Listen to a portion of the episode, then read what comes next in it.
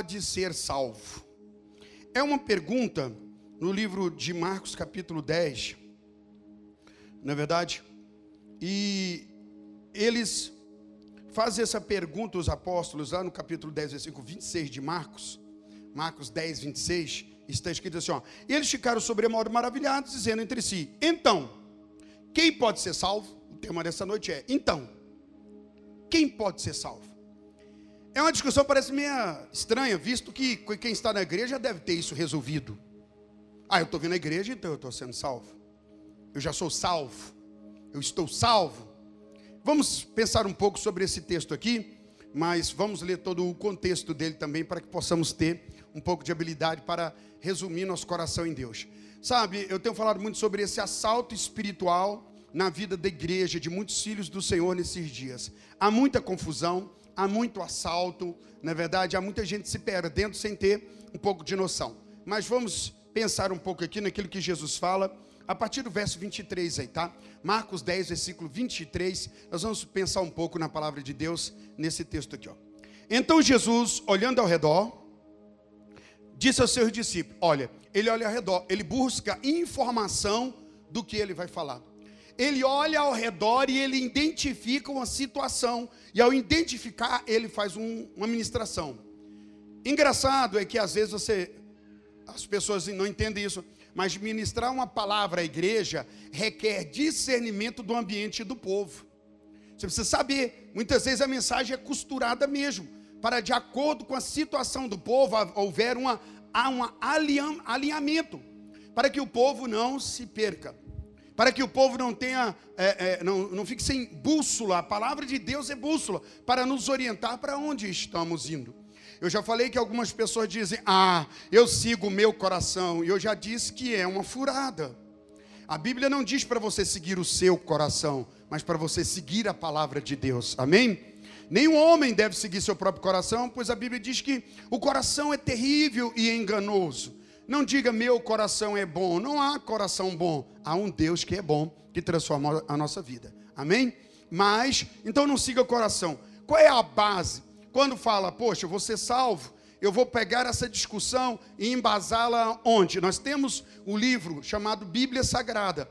Ele é o livro que é a base da nossa fé. Toda maneira, tudo que eu creio, em que eu busco, deve passar pelo crivo da palavra, pela balança da palavra, sabe? Tem que passar por esse filtro da palavra. A maneira que você crê, como você age. Por isso que a Bíblia ela é um espelho. Você olha para a Bíblia e vê a sua vida, e se não reflete o que está na Bíblia, precisa dar uma melhorada voltando para a palavra. Minhas escolhas, minhas decisões, meus posicionamentos devem estar embasados na palavra, ainda que isso me contrarie muito, ainda que isso me chateie bastante, ainda que isso me deixe bastante desconfortável. É melhor desconfortável na palavra do que folgadamente seguindo o mundo. Sim ou não? Então, quantas vezes a gente já ficou, nossa, mas nossa palavra, meu Deus, eu queria tanto aquilo, mas a tua palavra me. Então, tá, melhor é a palavra do que as minhas escolhas, e é isso que Deus quer para nós. É, 23. Então, Jesus, olhando ao redor, como eu disse, ele olhou, observou e percebeu uma situação. Quão dificilmente entrarão no reino de Deus os que têm riquezas. Então, quando Jesus olhou à sua volta, havia muitos ricos. Você concorda comigo? A Bíblia diz que ele olha ao redor, ele busca no ambiente a situação, e buscando no, no ambiente, ele vê pessoas com muito dinheiro. Irmãos, ele não está lá na casa da Jezabel, Jesus não está entre os que adoram Baal, Jesus está em Jerusalém. E olhando em volta, naquele povo chamado povo do Senhor, ele percebe pessoas que financeiramente têm uma condição. E quando ele olha para isso, ele percebe no comportamento dessas pessoas uma dificuldade algo que os embaraça para serem salvos. Preste atenção, para entrarem no reino dos céus. Jesus olha e vê aquele tanto de gente ali e ele percebe uma situação da qual ele faz uma declaração contundente. Ele diz: Olha, como difícil entrarão no reino de Deus que têm riquezas. Os, os discípulos estranharam estas palavras, mas Jesus insistiu em dizer-lhes: Filhos, quão difícil é para os que confiam nas riquezas, entrar no reino de Deus. Então, uma outra situação. Ele via pessoas que falavam em Yahvé, estavam no culto, reunidos, mas eles não confiavam em Deus, confiavam nas suas riquezas. Esses mesmos que com certeza no culto davam suas ofertas do que sobravam. Diga, ofertas do que sobravam. Eu já vi pessoas fazer isso. Elas pegarem o dinheiro ali, o salário, né, o que tem o direito delas ali de receber no final do mês daquele trabalho, e reúne tudo e paga tudo quando fala, uau, ainda bem que sobrou o dízimo. Ainda bem que sobrou para dar oferta. Nisso ela já pagou a parcela da viagem que vai fazer, já pagou a parcela do carro, da casa, já fez tudo. Depois que fez tudo, até do passeio, de tudinho, aí deu graças a Deus porque sobrou o da oferta, sobrou o do dízimo. Eu não concordo com isso, muito menos o Senhor. Quer dizer, Deus é digno de sobra. Ele não seria aquele prioritário, não. Primeiro Deus, depois outras coisas a gente encaixa. Ou a gente faz do contrário. Primeiro as coisas, e se sobrar, Deus entende eu vou te levar lá em casa para comer uma sobra que nós tivemos do almoço ou da janta de ontem. Você vai se sentir honrado com isso? Mas ao levar você na minha casa e eu pegar de tudo e comprar tudo novo, fazer do melhor, qual a diferença? Não seria honroso? Se nós queremos tratar pessoas assim, por que, que nós tratamos o Senhor de forma diferente? Mas observe isso aqui. Os ricos, né? Eles estavam ali, Jesus falou: quão difícil é eles, para eles. É mais fácil passar o camelo por fundo de uma agulha que, do que entrar um rico no reino de Deus. Eles ficaram sobremodo maravilhados, dizendo entre si: Então, quem pode ser salvo? Pergunte aí. Tá. Jesus, porém, fitando neles, olha, tirou os olhos de fora, mas olha neles e disse: Para os homens é impossível, contudo não para Deus, porque para Deus tudo é possível. Já saiu da esfera do homem. O homem não pode se salvar, não há nada que o homem faça para que seja salvo. Daqui a pouco eu te explico isso aí. Então Pedro começou a dizer-lhe: Eis que nós tudo deixamos e te seguimos. Tornou-lhe Jesus: Em verdade vos digo que ninguém que tenha deixado casa, ou irmãos, ou irmãs, ou mãe, ou pai, ou filhos, ou campos, por amor de mim e por amor do Evangelho, que não receba já no presente o centúplo de casas, irmãos, mães, filhos e campos com perseguições. E no mundo por vir, a vida eterna. Porém, muitos primeiros serão últimos e os últimos serão primeiros. Vamos entender um pouco disso aqui para a gente alcançar o cerne da mensagem e assim, se creio, ser despertado no nosso coração. Jesus olha à sua volta, vê aquela situação dos ricos soberbos, assoberbados, o quanto cifrão, quanto eu tenho no banco, quanto eu tenho na carteira e o que eu tenho de posses, aquela coisa toda, e eles entram fazendo aquela fanfarra na igreja, na igreja de ricos, na igreja de gente com muito dinheiro, que era a igreja de Jerusalém, e Jesus dá uma olhada, estava ali simplesmente o próprio Filho de Deus, que nasceu numa manjedoura. E ele olha para aquilo e fala assim: ó, uau, quão difícil é para os ricos entrarem no reino de Deus. Essa mensagem criou um choque entre os discípulos. Porque eu vou te falar, criou um, cho um choque que deu uma pergunta. Você fala assim: Poxa, pastor, o senhor vai pregar nessa noite que Deus não abençoa seus filhos? Não, não seja precipitado. Preste atenção na ordenança do Senhor.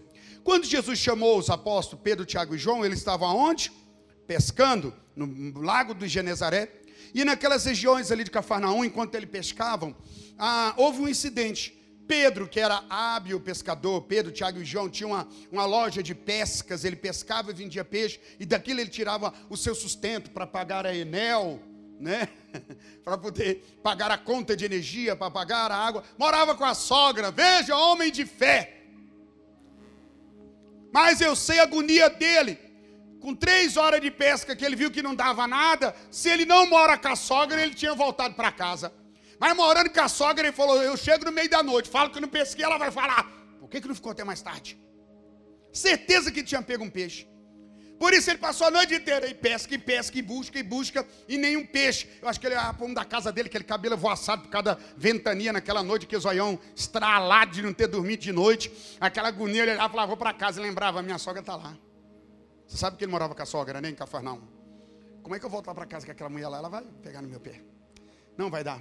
E ele pensando, quando ele estava lavando as redes, já para voltar para casa para enfrentar, com medo da sogra falar assim: ó, você passou foi a noite da gandaia, trabalhou foi coisa nenhuma. Não tem lógica. pescar a noite inteira e não pegar peixe. Eu imagino ele lavando a rede pensando naquela situação. Mas enquanto ele está naquela situação, chega Jesus e fala: Me empresta seu barco. Aproxima-se, entra no barco, vai para frente e começa a pregar. E depois de falar do reino de Deus com tanta graça, e Pedro, depois de ter feito tudo aquilo olhando para aquele homem, Jesus olha para ele e fala: Faz largo ao mar, pegue a rede, que você já lavou para guardar, e jogue, porque vai pescar grandes peixes. Pedro olha para Jesus e fala: Olha, Senhor, já fiz tudo que o Senhor imagina. Eu conheço o lago, sei pescar, sei as ferramentas, sei de tudo que se tem aqui. Eu tenho habilidade para fazer isso. Já fiz tudo que é possível para um pescador fazer para pescar. Tudo. Mas sobre a Sua palavra eu vou jogar a rede. Havia mudado. Senhor, eu me lanço em Ti, confiar em Ti. Não na minha habilidade, na minha capacidade, mas no Senhor, no Seu conselho. O que o Senhor está mandando fazer, eu já fiz, mas agora eu farei segundo a ordem da tua palavra. E ele joga, e a, você sabe, a Bíblia diz que o barco veio quase a pique, ele começa a gritar até para os concorrentes: Me ajuda a recolher a bênção. Já pensou? O primeiro encontro de Jesus com o apóstolo Pedro, ou com Pedro que vai ser o apóstolo, é um encontro de grandes bênçãos e prosperidade. Isso fala muito da minha vida com a sua. Quantos de nós, ao chegar na casa do Senhor, nada tínhamos, mas ao chegar ele foi acrescentando coisas. Quem foi aqui que ao chegar na igreja tomou logo um murro na dentadura e na dentição e já ficou banguela já no primeiro encontro? Não teve ninguém disso. O Senhor cuida dos seus. Quando chegamos, o Senhor, Ele cuida de nós. Ele cuidou da minha família, cuidou dos meus, cuidou da minha vida. E que amor é esse? Quantos de vocês têm vivido isso? Um encontro com Jesus incrível. Ele ele é pai amoroso, cuidadoso, zeloso. Meu Deus, o encontro com o Senhor é espetacular. Imagina o Pedro quando pegou aquele tanto de peixe, a Bíblia diz que ele se ajoelhou, prostrou e disse: Senhor, afasta-se de nós, afasta de mim. Ele falou: Nós, de mim. Porque a maravilha de Jesus é tão grande que Pedro falou: Vai para lá, eu sou indigno, eu não mereço ficar na Sua presença. Ele reconheceu não apenas a, divin, a, a divindade de Cristo, mas a sua deidade. Ele não era apenas divino, ele era Deus, o próprio Deus. Pelo amor de Deus, Senhor, afasta de mim que sou pecador. Mas ali ficou fácil para ele responder o chamado, não ficou não? O homem passou a vida inteira, a noite inteira pescando, não teve nada que prosperar. De repente, quando ele olhou para aquele tanto de peixe, ele catou Jesus. Jesus falou: siga-me. Ele falou: eu sigo o Senhor, sim, mas vamos, vamos dar uma passadinha lá em casa. Agora imagina Pedro chegando para Jesus, chegando para a sogra dele. Jesus está lá no portão. Peraí, gente. Entra para falar: Olha, eu estou trazendo um homem aqui. Jesus, pensa um homem incrível. Mas eu quero mostrar o que, que Deus fez. Você fecha o olho. Quando Pedro seca sua sogra, esposa, para fora, fecha o olho. Não abra, não abra. Imagina a cena. Eles vão andando ali. Quando chega, abre o que eles abrem. Eles nunca, elas nunca viram Pedro com tanto peixe na vida. Uau! Qual é o nome dessa igreja? Eu quero ir para essa igreja. Não é mais fácil? Não é isso? A igreja da prosperidade. Se não é errado, é bênção. Nossa, agora eu vou servir o Senhor. E Pedro fala, e Jesus falou o seguinte: que é para eu largar de ser pescador de peixe, para me tornar pescador de, de almas, de vidas, de homens. Imagine agora se a sogra ia falar com ele, pode parar com a palhaçada aí, vai, coisa nenhuma você vai voltar para pescar peixe. Não, ele encostou em Jesus, Jesus já foi um milagre tão grande para ele, até a sogra concordou. Oh, glória! até a sogra falou: É isso mesmo, meu filho, vai para a igreja. Olha o que, que Deus fez. E aí Pedro sai na missão de ser líder da equipe de Deus, da equipe do Senhor, da equipe que ele está levantando.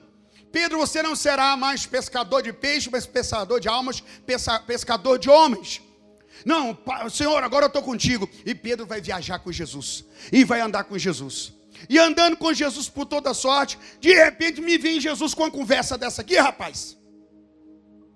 Quão difícil é para os ricos entrar no reino do céu. Sem Jesus tem poder. Deus, o senhor me enganou. O senhor falou lá, mostrou. O senhor lembra o tanto de peixe que o senhor me deu? Empolgado na grande pesca, eu vim te seguir. E agora, no meio do projeto, o senhor fala para mim que pra, não vai entrar no reino de Deus, quer dizer, no seu reino só entra pobre.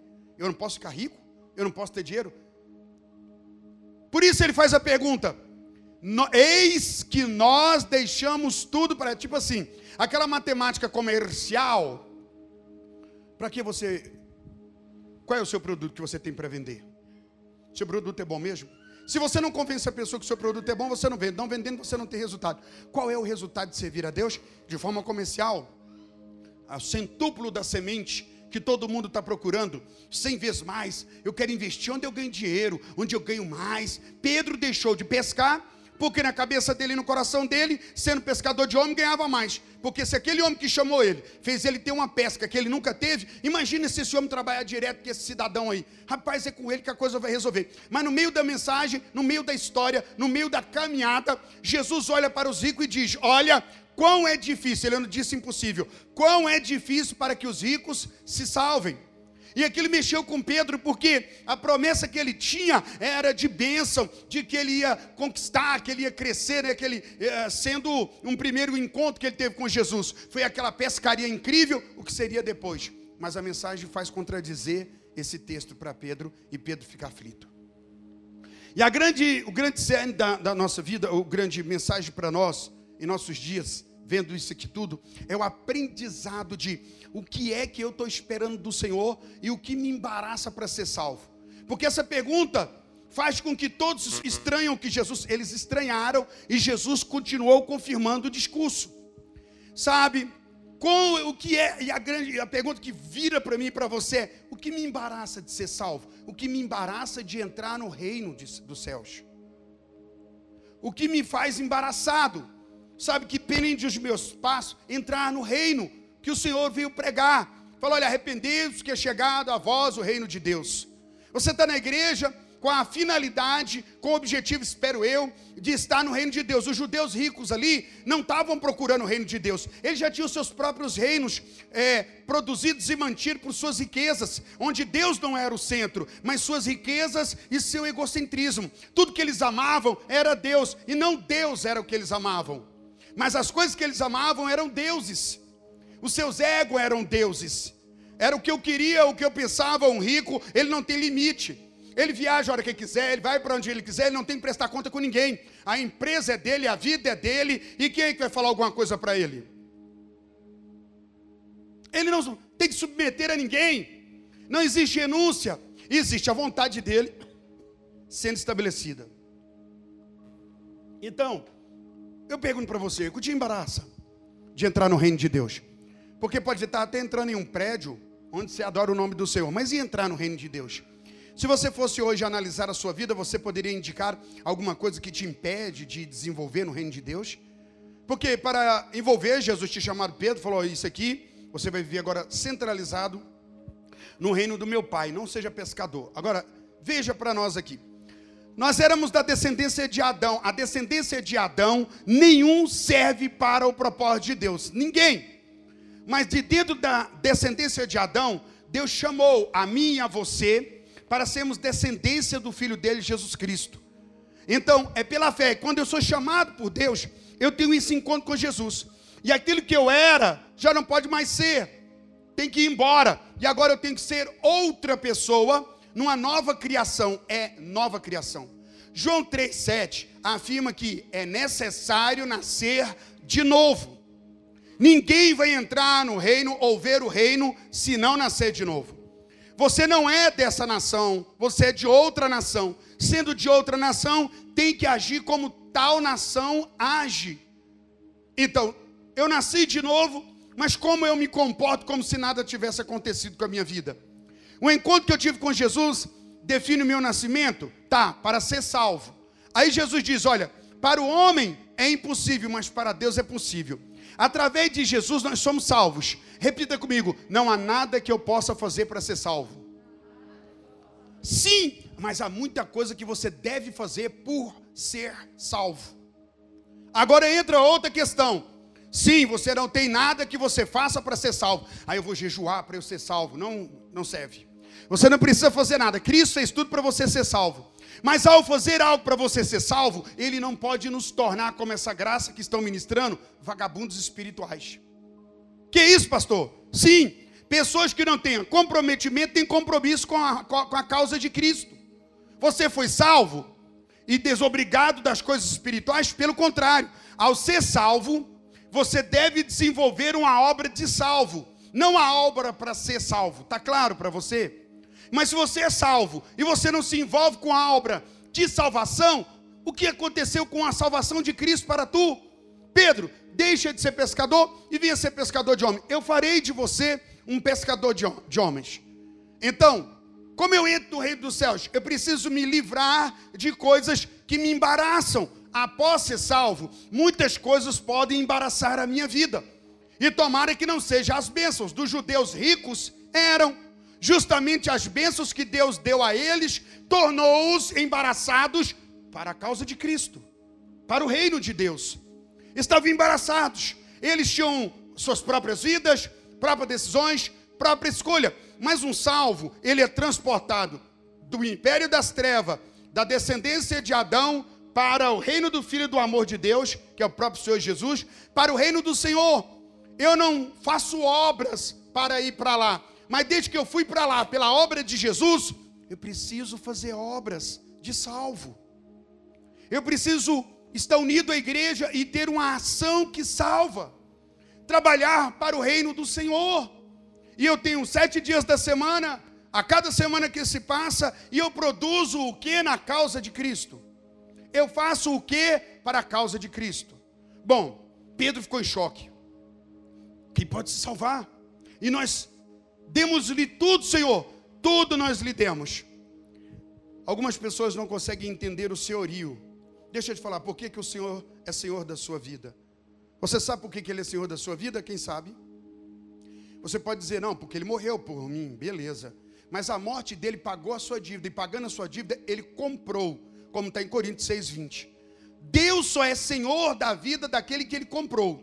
Mas ao comprar, o servo deve ter o entendimento disso, entender o que é servo. Eu fui compro para uma obra fui compro por uma obra perfeita, imaculada e tremenda, que foi a morte do Senhor. Então eu não pertenço a mim mesmo, eu não pertenço mais aos planos dessa era, eu pertenço ao Senhor. Em algum momento da sua vida, você já confrontou a sua vida com isso? Poxa, eu pertenço a Cristo para uma obra especial. Tudo que tenho e sou, tudo que vier a ter e ser, pertence ao Senhor. Eu não posso mais ter escolhas de mim mesmo. Eu preciso colocar as minhas escolhas segundo os ditames do reino de Cristo. O que Cristo espera de mim? O que Cristo espera que eu faça, que eu seja? Senhor, ajuda-me. A regeneração é que Deus colocou uma parte da vida dele dentro de nós, mas como uma semente. Cabe a mim, a você, deixar que essa semente cresça, que ela não seja sufocada. Mas eu sei que essa geração tem sido assaltada pelo diabo, e muito dela tem sido assaltada, roubada. A palavra de Deus tem sido roubada do coração e da mente do servo de Deus, e então eles não conseguem dar uma resposta de acordo com a palavra. Não consegue. Você já parou para perguntar sobre isso? Nós falamos sobre graça nessa geração, nós não, alguns, e eles confundiram tudo. É como se a graça fosse tornar a pessoa irresponsável com as coisas espirituais. A graça nunca fez isso. Uma coisa que a graça não faz, ela não acusa, porque quem acusa é o diabo, mas a graça constrange. O homem de Deus ou a mulher de Deus cheio da graça, eles ficarão incomodados se eles não forem no padrão que a palavra lhe ordena. Se você for cheio da graça, você vai começar a ficar incomodado sobre ser igreja, como ser igreja, como atuar na igreja, como estar na igreja, como estar em Cristo, como ser de Cristo, e você vai se sentir incomodado, constrangido. O diabo acusa como um bisturi, ou como um, um punhal. Você já viu punhal? Ele é um órgão, um instrumento comprido, fino, e uma pessoa que é atingida por um punhal, ela recebe uma perfuração e haverá sangramento interno e a pessoa vai morrer de uma hemorragia interna. Ela vai, você não vê nada sangrando por fora. Vai virando uma bolsa de sangue, ela morre como a própria bolsa do seu próprio sangue, ela morre ali na hora, empacotado, né, pelo e, e retendo seu próprio sangue, correndo de forma desordenada dentro de si, uma hemorragia. Essa é a acusação do diabo. Mas a graça de Cristo, constrangendo, ela é como um bisturi na mão de um hábil médico, retirando os nódulos que causam doença e pode levar até a morte. Você está entendendo a diferença? constrangido. Meu Deus, meu Deus, eu preciso melhorar. Eu preciso ser uma pessoa melhor, meu Deus, uma melhor esposa, um melhor pai, um melhor filho. Gente, eu preciso ser melhor lá na igreja. Eu estou tão ausente, sabe? Não é o diabo, irmão, nem é o diabo na sua mente, e nem o pastor cheio de diabo dizendo para você servir a Deus melhor. O diabo não quer que você sirva o Senhor melhor. Onde? Imagina o demônio no meio da igreja pedindo para você dar dinheiro para a obra que vai destruí-lo. Eu quero que você dê muito dinheiro naquela igreja. Ridículo. Ridículo. Tá certo? Pode até o ego do homem ser trabalhado por isso aí, mas não o diabo. Agora volte para nós. Preste atenção. Como é isso? A graça me constrange. Se você é uma pessoa que tem a graça de Deus, ao cometer erros ou está distante da luz necessária, ou distante daquilo que a palavra lhe pede, você começa a sentir incômodo, incômodo melhor falando, incômodo, constrangimento. A cada palavra você fala, meu Deus, mas isso tem que gerar alguma ação. Não pode ser a cada culto. Nossa, preciso mesmo. Gente, uau, que palavra. Eu preciso mudar mesmo. Já tem oito meses que fala a mesma coisa e nada mudou. Onde estamos? Nós, nós caímos na palavra quando o apóstolo Tiago diz: sejamos não apenas ouvinte, mas praticante. Pratique a palavra que você ouça, que você está ouvindo. Se ela está dizendo para você que você precisa se entregar a Cristo e se entregar à obra dele, porque resiste. Eu darei corda a Satanás ao meu ego. Por isso, Jesus, olhando ao seu redor, ele via e disse: É difícil para os ricos, porque, irmão, um rico vai obedecer ao quê? O homem de Deus rico, ele investirá tudo que tem, ele aplicará toda a sua habilidade para promover o reino de Deus, não a sua própria história. Não a sua própria história. Eu estava falando pela manhã que eu tinha uma situação muito intensa eu, eu tive na igreja e algumas pessoas começaram a falar, pastor, eu passando luta com isso, passando luta com aquilo. E eu fui orar de madrugada diante do Senhor e falei, Senhor, o teu povo está dizendo que não há bênção, que eles estão devolvendo o dízimo, e não há. Deus, o que está acontecendo? O que está fazendo com o teu povo, meu Senhor? Quando eu falava com o Senhor, sabe o que, que Deus falou? No meu coração, que eu fiquei impactado. Ora, eu vou te contar outra experiência para embasar que eu estou dizendo e você vai entender. Nós tivemos aqui, infelizmente, ah, em parte, né? Porque é uma pessoa que foi mais cedo, mas é, o irmão da Devane, ele, ele sofreu uma morte por uma convulsão que ele teve. E quando ligou para nós, eu, mas o Winston, nós corremos para lá, mas chegamos lá, estava o pastor, estava o Fernando e o pastor Márcio, já tentando reanimar, orando com ele. Quando nós chegamos ao socorro, a, o SAMU, a polícia, o bombeiro, já tinha dado realmente como morto e avisou que ele tinha morrido exatamente umas, uma hora e meia, duas horas antes. Né? Menino novo. E quando nós chegamos lá, mas eu entrei dentro daquele quarto com tanta fé, e ele estava deitado naquela cama, e nós começamos a orar, eu, pastor Márcio, o Fernando, o Insta, e eu comecei a orar, eu senti tanta força, tanto fogo de Deus, falei, Deus vai levantar esse rapaz. Falei, Senhor, não há Deus que possa, não há Deus que faça isso, só o Senhor é Deus para ressuscitar. Só o Senhor é o único Deus de ressurreição. Ressuscitam. Eu fui tanta fé, eu falei, Deus vai levantar o rapaz. Quando eu pus a mão no peito dele, minha mão estava pegando fogo, e eu pus a mão e comecei a orar. Eu falei, vai levantar. De repente, deu um, uma paz o quarto encheu de paz constrangedora. Veio uma paz que a minha oração não tinha motivo. Foi tum, eu com a mão no peito, eu assustei e falei: Santo Deus, é como se Deus dissesse: Eu fiz. É para mim. E eu falei: Uau, Deus, uau. E eu olhei para os meninos, eles olharam para mim, se viu como deu a oração. E a coisa que me marcou é que a minha mão ficou marcada no peito dele. O, o, Fernando ficou por mais de 40 e mais de 400 exercícios no peito dele para ressuscitá-lo enquanto o bombeiro chegava. Não havia marcas no peito dele pelo esforço que o Fernando fez. Que eu, mas quando eu pus a minha mão, foi um sinal absurdo. Eu falei, uau, Deus eterno. E o constrangimento daquela presença. E no dia que eu fui orar pelos irmãos, na igreja, que fala que devolve dízimo, não, e eu falava, Senhor, e Deus falou para mim assim: ó, você para de orar e vai perguntar para eles se eles fazem para mim do mesmo jeito que fazia quando me amavam. Eu falei, uau, Deus é eterno. E eu voltei e falei, meu Deus, por quê? O que ficou implícito? Haviam pessoas que quando nada tinha, tudo davam. Ou pouquíssima coisa tinha. Lembra da viúva, da farinha e do azeite? Vá lá e do que tem, pega para mim comer. depois coma tu e o filho. E ela fala: Meu senhor, não tenho nada, eu não tenho nada. Eu estou dizendo para você lá. Do nada, ela arrumou uma farinha e um azeite.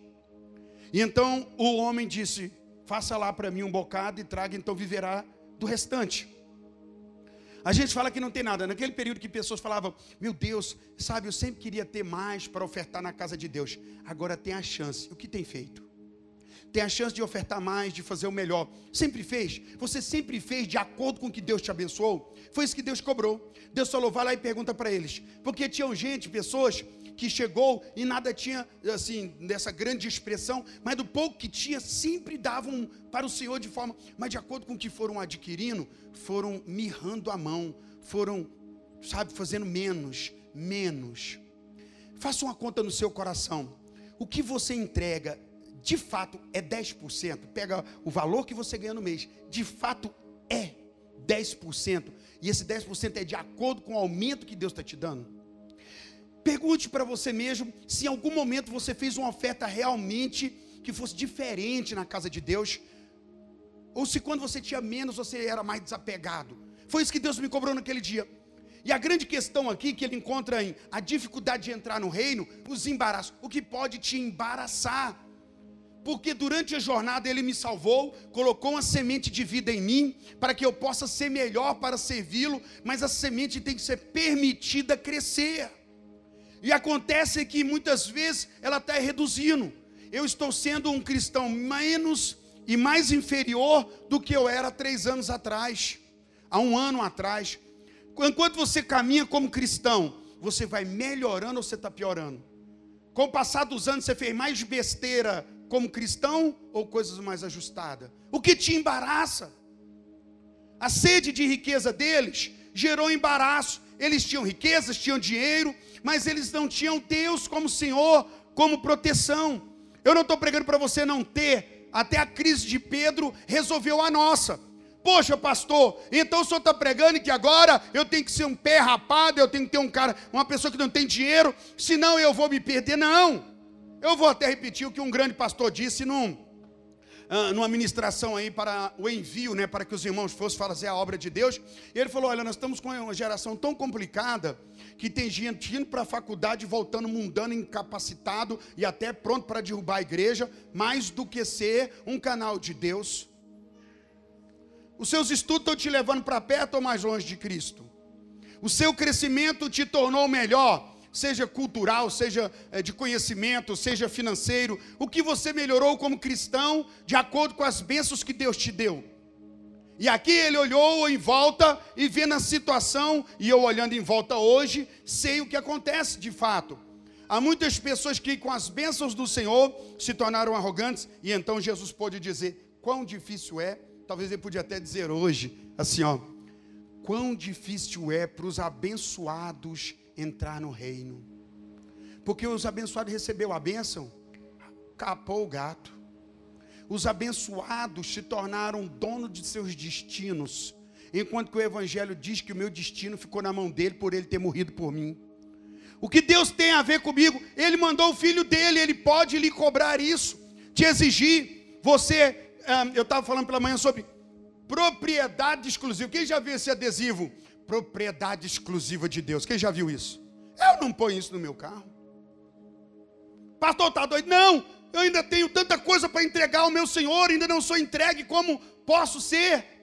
Quantas vezes o meu ego determina na minha vida? Quantas vezes o mundo e o diabo, Deus que me guarde, estou falando para você de verdade. Aí a pessoa coloca propriedade exclusiva de Cristo, desde que Ele não me exija algumas coisas. Será que teríamos que completar esse adesivo? Eu estava dizendo que o outro colocou no carro assim, ó. Se você ama Jesus, buzina. Menino, sem mandar eu buzino, mandando. Eu cheguei perto do irmão e pá! E ele o dedo para fora. Eu abri o vidro e falei: Você mandou buzinar, irmão? Então já tem tanta fadiga para umas coisas, né? Sem noção mesmo. Mas escuta-me aqui. Ei, ei, declaramos o que? Apenas uma declaração verbal, ou nós temos uma base da nossa fé? Somos embasados na palavra de Deus. Não que a palavra de Deus fala é o que é, pastor. Eu fui compro por Jesus. Escuta só. John Bunyan foi o escritor do livro O Peregrino. Deixa eu dizer, o livro, quem sabe aí qual é o livro mais lido no mundo? É o quê? A Bíblia. Talvez você não tenha ajudado isso, né? Mas pode melhorar isso aí. Mas a Bíblia é o livro mais lido do mundo. Depois da Bíblia, qual é o livro? De John Bunyan, O Peregrino. Talvez você também não ajudou ele, que ainda não leu. É importante ler. Só ter a informação é bom, mas é muito melhor ler o livro. Incrível. E ele, quando ele estava sendo martirizado, para ele não pregar o evangelho, apanhando, sofrendo, maltratado, recluso, ele era preso, estava na cadeia, soltava John Bunyan depois que ele tinha ficado preso na cadeia, muito tempo preso, para não pregar o evangelho. Ele falava assim: ainda que vai nascer musgo em meus olhos, a minha esperança de pregar o evangelho sempre estará acesa. Uau! Soltava ele na cadeia, ele já saía, passava em casa, Maria beijava os meninos, beijava a mulher. Uh, onde você vai, Bruno? Eu vou pregar o evangelho. Mas tipo, falei, vou para a cadeia. Eu só tenho isso para fazer. O meu Senhor morreu por mim. Ele dizia: ainda que o meu Senhor me maltrate, contudo eu o adorarei. Fala isso no meio dessa igreja hoje que nós estamos vivendo aí para você ver se não vaza todo mundo. Que quero andar com esse pastor não, conversa doida, rapaz. Eu quero um Deus que me sirva. Para que serve um Deus que não me serve? Não é assim? Um bandido doido descontrolado? Temos que sondar nosso coração. Pedro foi motivado pelo milagre do Senhor, numa multiplicação de peixes, e quando ele olha à sua volta, pessoas presas pela avareza, pelo egocentrismo, elas viviam, queriam as bênçãos do Senhor, mas não queriam as implicâncias dessas bênçãos de servir o Senhor. Eu quero que o Senhor me dê bênção, mas Ele não me exija nada. Era praticamente isso. Aí Jesus olha e fala: quão difícil é para aqueles que têm coisas que lhe embaraçam entrar no reino. E a pergunta para mim e para você: como você pode ser salvo? Como pode entrar no reino? Como eu posso entrar no reino de Deus? Se tem coisas que me embaraçam. Aí nós esquecemos de uma coisa. Vamos lá. Será que na minha Bíblia é diferente da sua? Eu acredito que não. A sua Bíblia fala de joio e fala de trigo, sim ou não? Qual é o bom? O trigo? A sua Bíblia fala de servo bom e servo mau? Sim ou não? A sua Bíblia fala de servo fiel e de servo infiel? Sim ou não? A sua Bíblia fala de cinco virgens prudentes e cinco loucas? Sim ou não? A sua Bíblia fala de lobo e cordeiros? Sim ou não? A sua Bíblia fala de ovelhas e bode? Sim ou não? E como é que essa geração fala de uma graça em que você pode viver uma desgraça que ainda gracioso será? Onde não pode haver distinção, é falta de amor, de compaixão.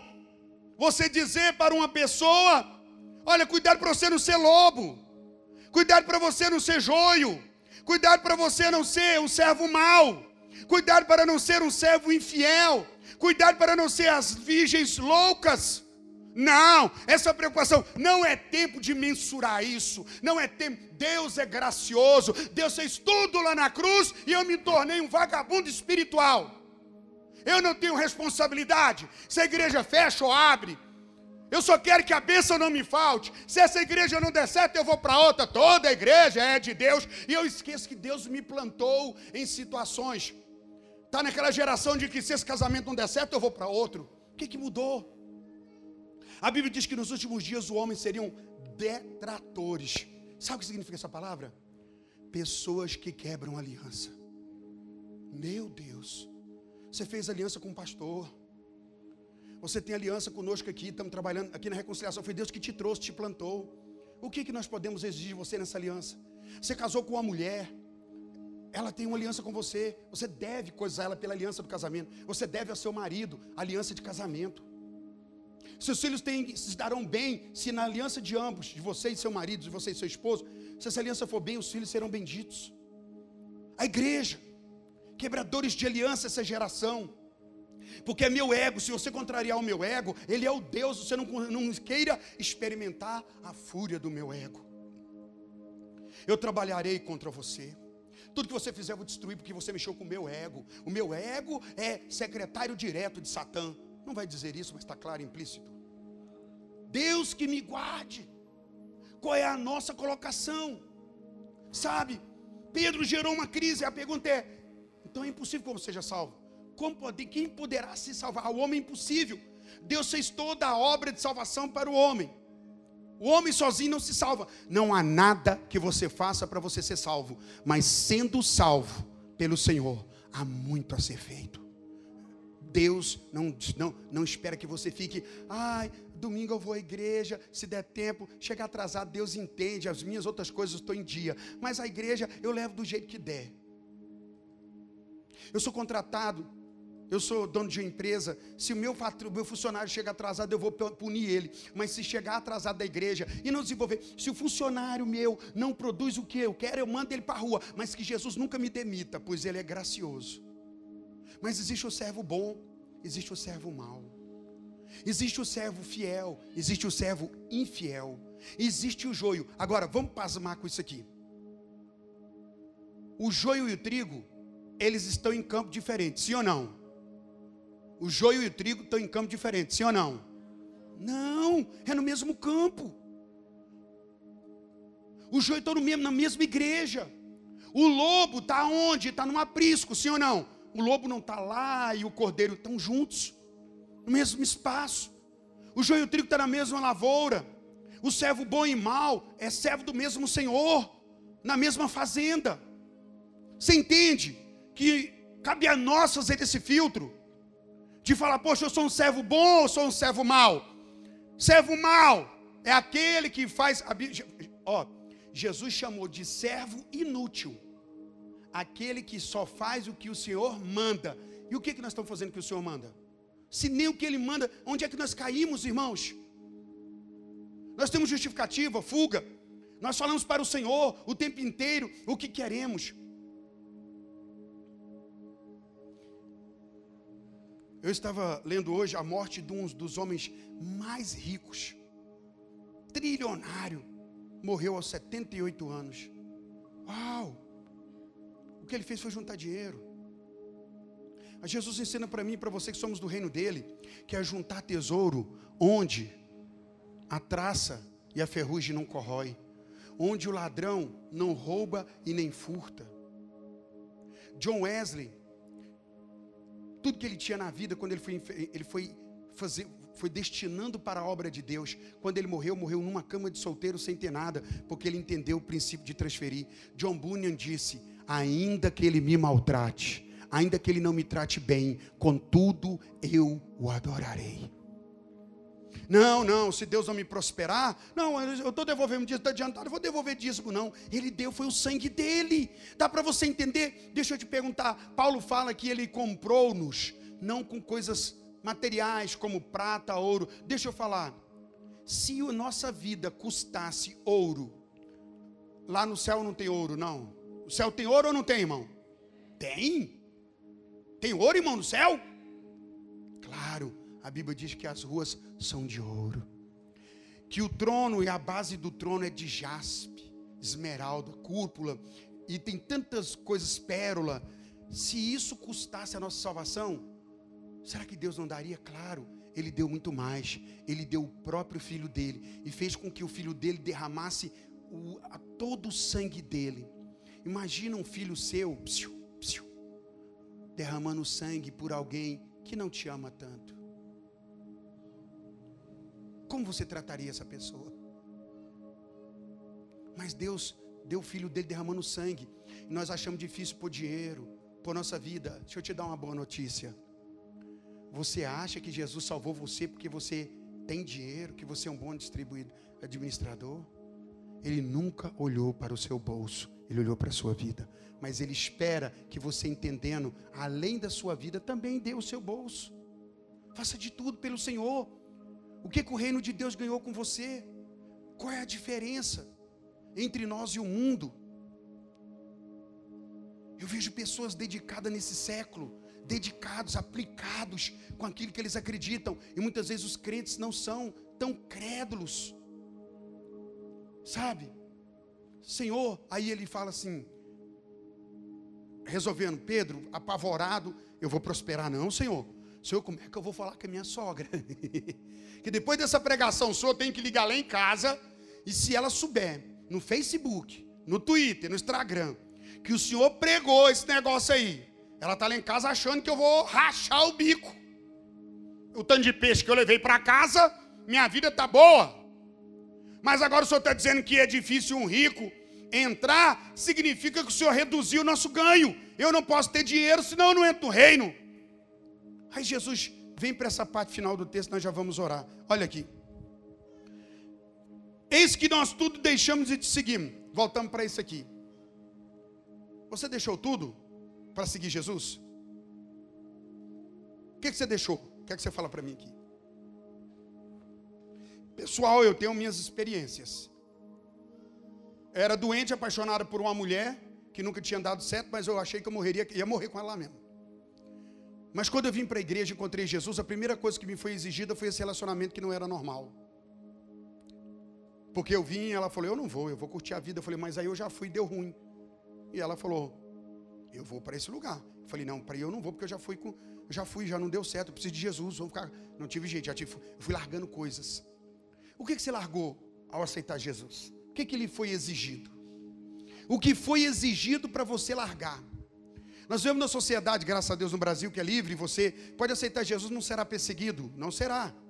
Igual tem nações, tem situações aí, por exemplo, o pessoal muçulmano, na é verdade, que adora Alá e tem o seu grande profeta Maomé, que se você aceitar a Cristo, você é excluído na hora e deve ser jogado fora pelo seu pai, pela sua mãe, por esposo. Todo mundo tem que te negar e vai ficar sem parente, sem nada.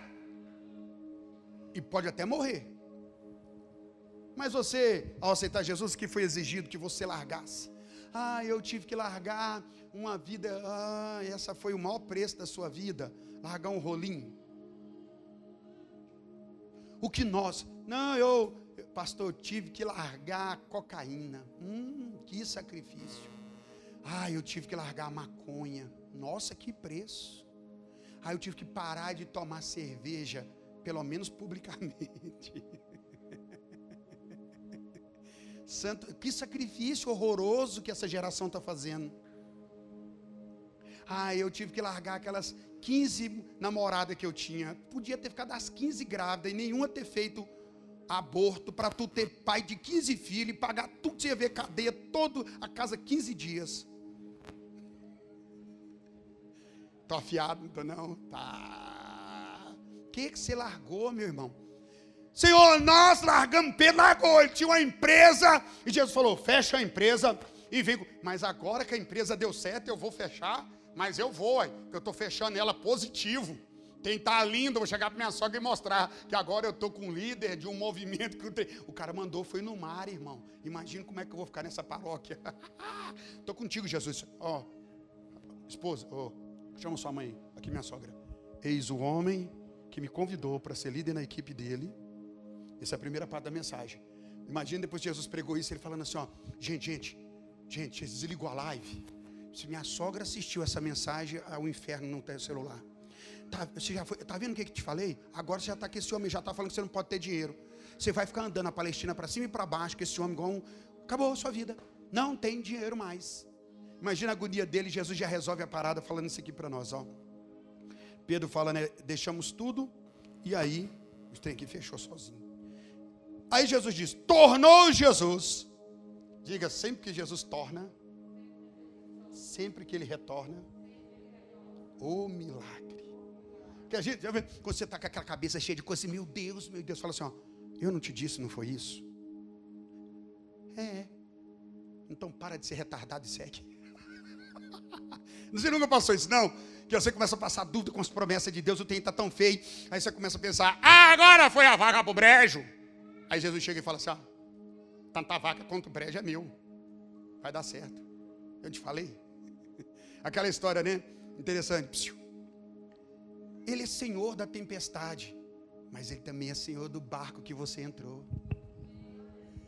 É top, né? Então veja só. Jesus tornou, em verdade vos digo que ninguém há que tenha deixado casa. Não há ninguém que deixou casa. Tu deixou casa, meu filho, por amor a Jesus? Irmãos, tu deixou irmãos, irmãs, você deixou sua mãe? Você aceitou Jesus, nunca mais pôde falar com sua mãe, com seu pai, com seus irmãos.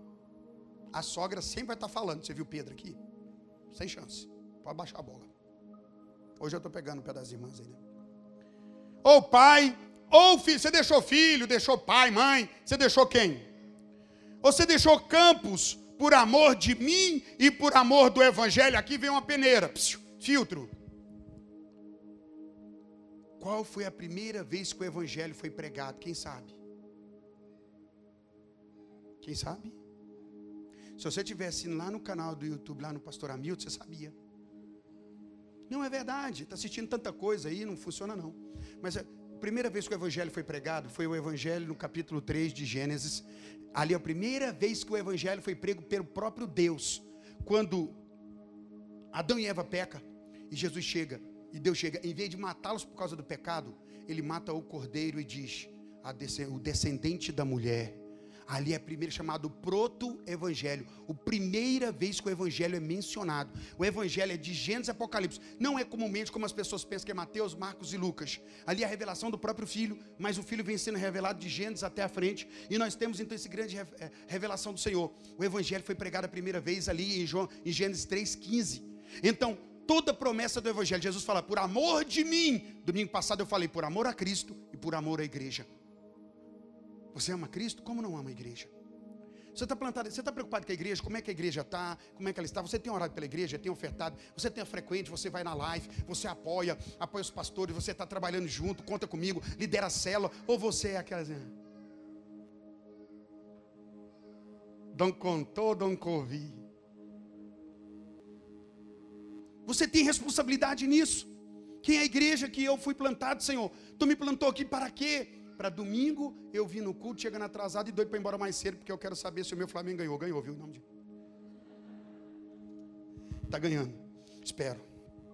Mas olha só, não tem tanto valor. É aqui que é o valor. Deixa eu falar uma pergunta para você aqui.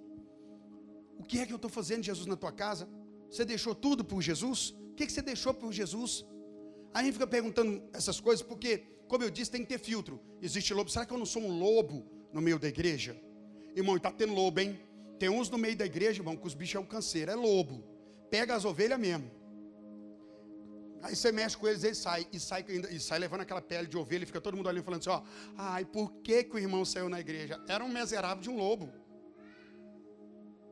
E, a, e deixa eu te falar: quem separa as ovelhas do bode é a própria palavra de Deus. Eu, a gente prega a verdade, é a Bíblia que faz, é a palavra que faz distinção. É a palavra não é outra coisa. Quando ela é ministrada com verdade, o lobo não suporta, o servo mal fica incomodado, o servo infiel fica, sabe? O lobo, o infiel, eles não querem ser incomodados, sabe? Eles querem, mas quando a palavra vem e ela vai revelando caráter, pressionando, isso vai dando um espalho estranho, porque já chegou todas as vezes assim. Aqui os os homens ficaram assim. Aí Jesus fala: quem, quem fez esse sacrifício por mim, que não receba já no presente. Ei! Tudo que você abriu mão, tudo que era do mundo, que estava em torno da sua vida, tudo. Deus diz que vai dar para você cem vezes mais. Ah, havia uma, como disse, no meu caso, um relacionamento. Deus foi tão estranho comigo que se eu falar que a minha mulher vale cem vezes mais do que eu tinha, é pouco, vale muito mais. Eu era, eu morava com uma pessoa lá do mundo, que onde era do mundo é aquele sistema. Vim para a igreja, tentei vir com a mulher, ela não quis. Chorei uns três anos. Quase, eu tinha um risco, ou era virar pastor ou um grupo sertanejo. Deus me salvou. Salvou, graças a Deus. Que aqui em Goiás é assim. Deu errado o casamento, mas uma dupla de sertanejo. Misericórdia. Então, Deus me salvou cem vezes mais. Eu tenho cem vezes mais de tudo, irmão. Deixa eu falar para você, tudo que você abre mão, tudo. Porque no primeiro momento, tudo que você tem implica que essas coisas são deuses nas nossas vidas. E Deus não aceita essa disputa. E por amor dele, você está achando que você está servindo um Deus que não é fiel, que não é poderoso. Não tenha medo de abrir mão de tudo aquilo que vai te tirar de Deus. Porque Ele vai te dar coisas que nunca vai te tirar da presença dEle. Se essas coisas nunca for Senhor na sua vida, todo Deus, o Deus vivo será sempre o Deus presente na sua, na sua vida. Honrar a sua história, honrar você nesse que a gente Ah, não, não vem falar para mim que eu vou prosperar quando eu estiver morto. Não! Ele quer te dar o preço que você está pagando. Irmão, você está achando que o mundo podia te dar mais? Se o diabo está sendo generoso, ele é miserável. Deus é que é generoso e poderoso. Está achando que é o diabo que pode fazer você feliz? Está achando que esse mundo que pode fazer você feliz? É sempre Jesus. Mas ele mostra uma tônica aqui, ó. Às vezes vamos ter que demonstrar o nosso amor ao Senhor. O quanto amamos, sim, que é Deus que é o nosso Deus e não coisas que se tornaram o nosso Deus. Que as bênçãos que temos, por causa do amor que temos ao Senhor, e não nos tornamos bênçãos com as bênçãos que temos sem obedecer ao Senhor. E ele fala, por amor de mim. Você quer mostrar que ama o Senhor? Qual é a denúncia que você, qual é a prova que você tem que você ama a Deus, querido? Olha para mim. Qual é a prova que você tem? De novo, olha para mim. Qual é a prova de que você ama Jesus? Você tem que ter aberto mão de alguma coisa e está abrindo sempre. Segundo, ele fala por amor de mim do evangelho. Então tem duas coisas que a igreja hoje faz que nunca era para fazer, que Jesus sempre mostrou, mas há a capacidade de fazer, que é amar a Cristo e amar o evangelho. Bom, se eu amo a Cristo, não tem como eu não amar o evangelho, mas tem como eu amar o evangelho e não amar a Cristo. Porque o evangelho, segundo o que se prega, nessa graça, onde o cristão, ele se torna um vagabundo espiritual, não tendo responsabilidade com nada que é espiritual, ele só é consumidor das bênçãos, ele não trabalha para o Senhor, o Senhor trabalha para ele. Aí ele, ele sabe que do Evangelho, de Gênesis até Apocalipse, são mais de oito mil e tantas promessas. Não são restrições, não são ameaças, mais de oito mil promessas. 8 mil promessas. Essa pessoa que não ama Cristo, que pode amar o Evangelho, por causa do que o Evangelho dá, da riqueza, o Evangelho dá livramento, dá bênção, porque ele é assim, ele é boa nova. E aí eu amo tanto o Evangelho, mas eu não quero o Senhor do Evangelho, que dentro do Evangelho ele pode dizer para mim: renúncia, sirva a mim. Dimas, amando o presente século, largou a obra. No colégio apostólico tinha um traidor. Esqueci de falar isso quando eu falei da separação das coisas. Ele separará o bode das ovelhas, os maus dos bons. E fechamos com o que Malaquias diz. Então vereis a diferença entre o que serve a minha vida e o que não serve, diz o Senhor. Feche os olhos, não feche o coração. Curva a cabeça com o seu coração.